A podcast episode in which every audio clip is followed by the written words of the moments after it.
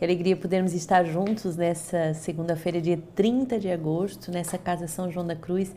Tem atrás de mim essa vista dessa cidade lindíssima, maravilhosa que é o Rio de Janeiro.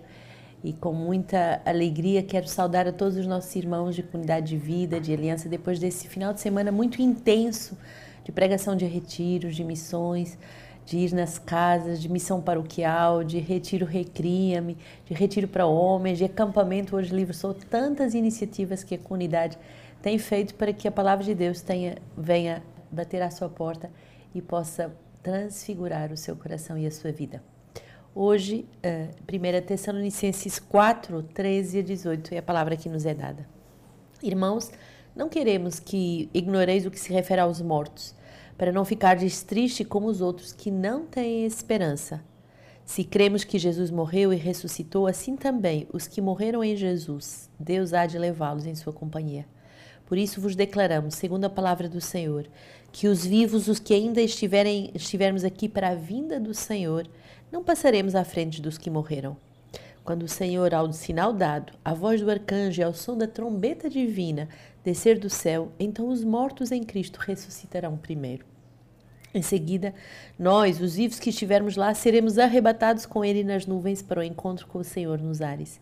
E aí estaremos para sempre com o Senhor. Consolai-vos, pois, uns aos outros com estas palavras. Hoje, essa palavra é uma palavra de visitação para todos aqueles que estão no luto e todos aqueles que meditam sobre o sentido da morte. A morte não é o fim, é uma passagem. Santa Teresinha do Menino Jesus, essa jovem carmelita que aos 24 anos morre de tuberculose, depois de ter visto tantas irmãs no seu convento morrerem, ela grita: Não morro, eu entro na vida. Morrer é apenas bater à porta dessa união com Deus, dessa, desse estar para sempre com o Senhor. O Senhor vem para aqueles que morreram no Senhor e o que, é que significa morrer no Senhor? Morrer unido ao Senhor, morrer com a consciência da sua amizade, da sua presença. E você pode dizer, ah, mas aquela pessoa não tinha os sacramentos, ah, aquela pessoa não, não tinha consciência, ah, mas aquela pessoa não, não se converteu. Você não pode julgar o que aconteceu no coração e na intimidade mais profunda da consciência do ser humano. São João Maria Vianney tem uma história bonita que diz que um homem que se suicidou se jogando de uma ponte e, e, as pessoas muito aterrorizadas diziam, mas ele agora está uh, condenado ao inferno, condenado ao inferno. E ele diz, não, entre a ponte e o momento em que ele morreu, ele uh, encontrou Jesus. Nós não podemos dizer o que acontece no coração dos homens, mas podemos é, semear esse desejo de estarmos para sempre com o Senhor e esse desejo de vivermos uma vida não como os pagãos que não têm esperança, mas uma vida de consolo.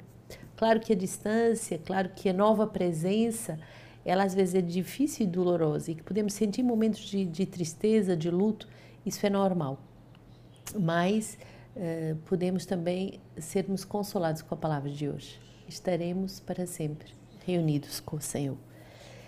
Salmo 95. Cantai ao Senhor um cântico novo, anunciai sua glória por entre as nações, por todos os povos, todas as suas maravilhas, pois o Senhor é grande e muito louvável, mais terrível que todos os deuses. Os deuses do povo são todos vazios. Foi o Senhor quem fez os céus. Que o céu se alegre, que a terra exulte, estronde o mar e o que ela contém. Que o campo festeje o que nele existe, as árvores da selva gritem de alegria diante do Senhor, pois ele vem. Ele vem para julgar a terra, ele vai julgar o mundo com justiça e as nações com a sua verdade. Então, Uh, alegremos-nos com esse Deus que vem, e Ele vem a cada momento na palavra de Deus, Ele vem na Eucaristia, Ele vem uh, na, na, vida fraterna, Ele vem na adoração do Santíssimo, Ele vem uh, nos momentos de sofrimento e de provação, Ele vem. Alegremos-nos nele, na Sua presença, na intimidade com Ele. Lucas 4, essa palavra tive a alegria de vivê-la na Terra Santa, esse lugar onde o Senhor pela primeira vez uh, escutou o Espírito do Senhor está sobre mim, porque Ele me ungiu para evangelizar os pobres. Estive nessa uh, sinagoga com os nossos fundadores, com toda uma peregrinação à Terra Santa, e foi um momento tão bonito de escutarmos a mesma palavra. O Espírito Santo está sobre cada um de nós para evangelizarmos os pobres. Cada um de nós é chamado a ter essa consciência dessa unção e dessa responsabilidade.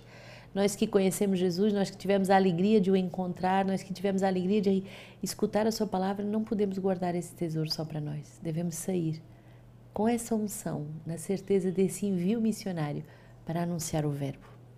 Jesus foi a Nazara, onde fora criado, e, segundo seu costume, entrou no dia de sábado na sinagoga e levantou-se para fazer a leitura.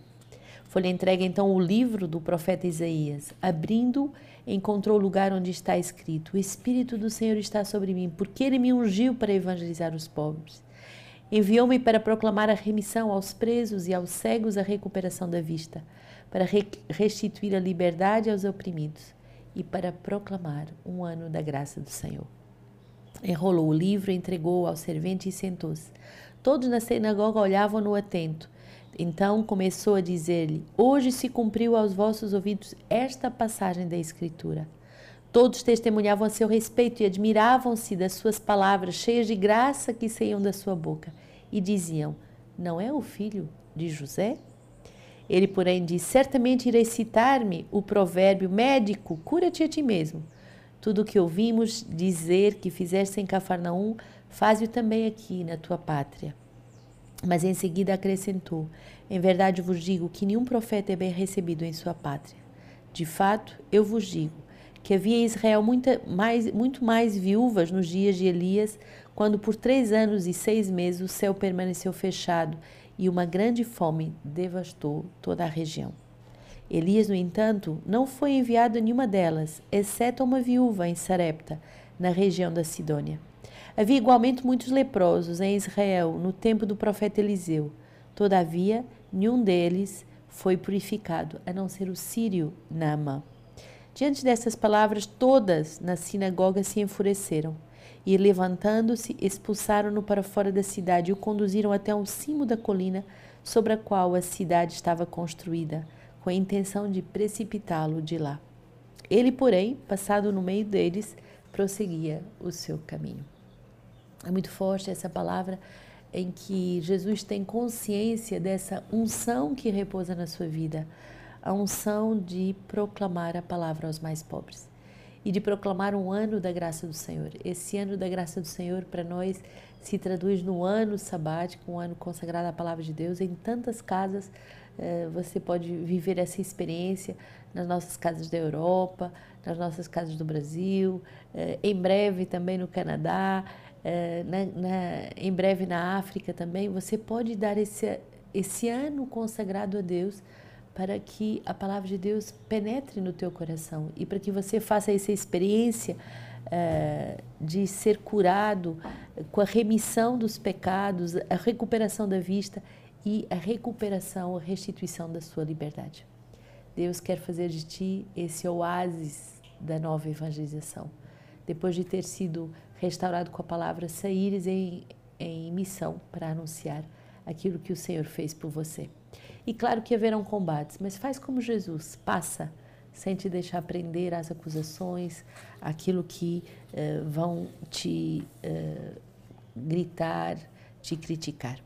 Hoje temos uma leitura do livro da Imitação de Cristo. O que prometi darei, o que falarei cumprirei. Sou eu o remunerador dos bons e inabalável acolhedor de todos os fiéis. Escreve as minhas palavras no teu coração e rumina-as com cuidado serão muito necessárias no tempo da tentação. Que Deus nos abençoe nesta nova semana, ruminando as palavras de Deus, pois elas serão muito necessárias no tempo da aprovação. Um santo dia. Que grande alegria poder vos anunciar o próximo compêndio Sementes do Verbo sobre o tema da responsabilidade. Ninguém tira a minha vida, eu a dou livremente. Está belíssimo, com textos muito profundos do nosso fundador a equipe editorial está trabalhando a todo vapor e você já pode fazer a sua encomenda. Depois de termos meditado a liberdade, agora é o ano em que vamos meditar sobre a responsabilidade. A responsabilidade de dar a vida, de dar a vida e de construir um mundo novo, tudo que sou, tudo que tenho. Quero também anunciar a nova edição do nosso livro de vida. Então, você pode ter acesso ao Tesouro do Carisma. Se você é membro de comunidade de vida, de aliança, tenha acesso ao tesouro do nosso carisma com os escritos do nosso fundador. Encomende já. E por último, o último livro de Dom Alberto, que vai sair agora para o Sírio de Nazaré, é, Conversas com a Virgem Maria. Um livro belíssimo sobre a intimidade que somos chamados a ter com nossa mãe, a Virgem Maria.